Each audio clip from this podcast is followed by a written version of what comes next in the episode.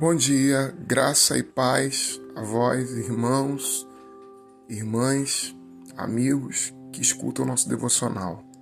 Começamos uma nova etapa onde estaremos agora lendo e orando nas epístolas de Paulo.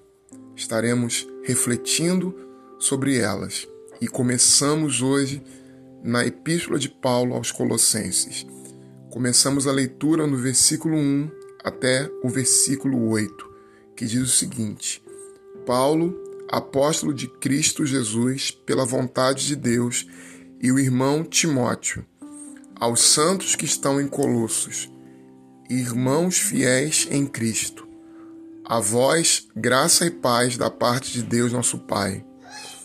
Damos graças ao Deus e Pai de nosso Senhor Jesus Cristo sempre orando por vós, depois que ouvimos acerca da vossa fé em Cristo Jesus e do amor que tende a todos os santos, pela esperança que está reservada nos céus. Dela já ouvistes o anúncio da palavra da verdade, o Evangelho, que chegou até vós e que em todo o mundo produz frutos e crescimento, como também entre vós, desde o dia em que ouvistes e compreendestes em sua verdade a graça de Deus.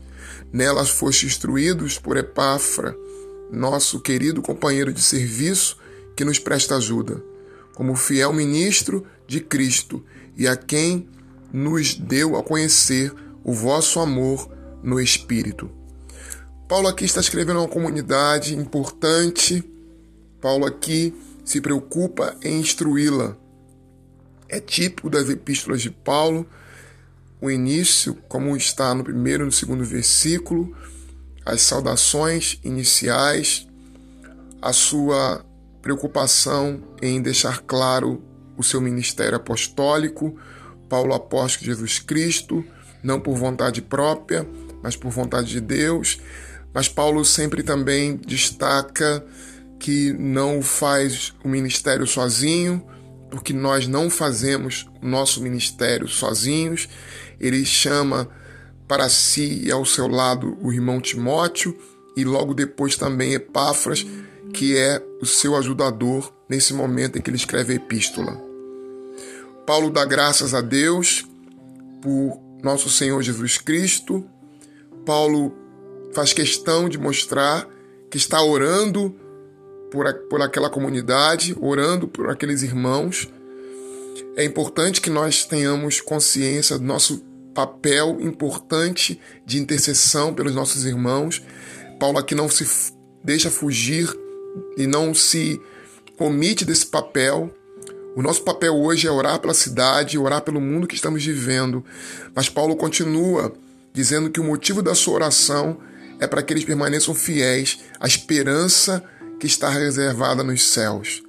Nós estamos numa batalha, nós estamos numa guerra, nós estamos num mundo hostil. Mas Paulo começa logo a sua epístola dizendo que há uma herança reservada nos céus para aqueles irmãos, como também para nós hoje. Ele nos deixa claro que aquilo que ouvimos, aquilo que recebemos, precisamos colocar em prática. Ele então envia Epáfras para fortalecer a fé daqueles irmãos, para mantê-los unidos no espírito, para guardarem a vinda de nosso Senhor Jesus Cristo. Ele faz isso com oração, ele faz isso com o coração grato a Deus. Ele faz isso sabendo que o Senhor é fiel e eles podem descansar tranquilos nessa promessa, mesmo quando o mundo está agitado, mesmo quando a tempestade é muito forte, mesmo quando as coisas estão aparentemente fora de controle, mesmo quando tudo parece que vai ruir, a nossa esperança está reservada na eternidade e a garantia disto está na ressurreição de Cristo e no envio do Espírito Santo sobre nós, que somos a igreja de Cristo. Paulo assim começa essa grande epístola e nós vamos, durante todos os dias, fazer isso. Que Deus abençoe.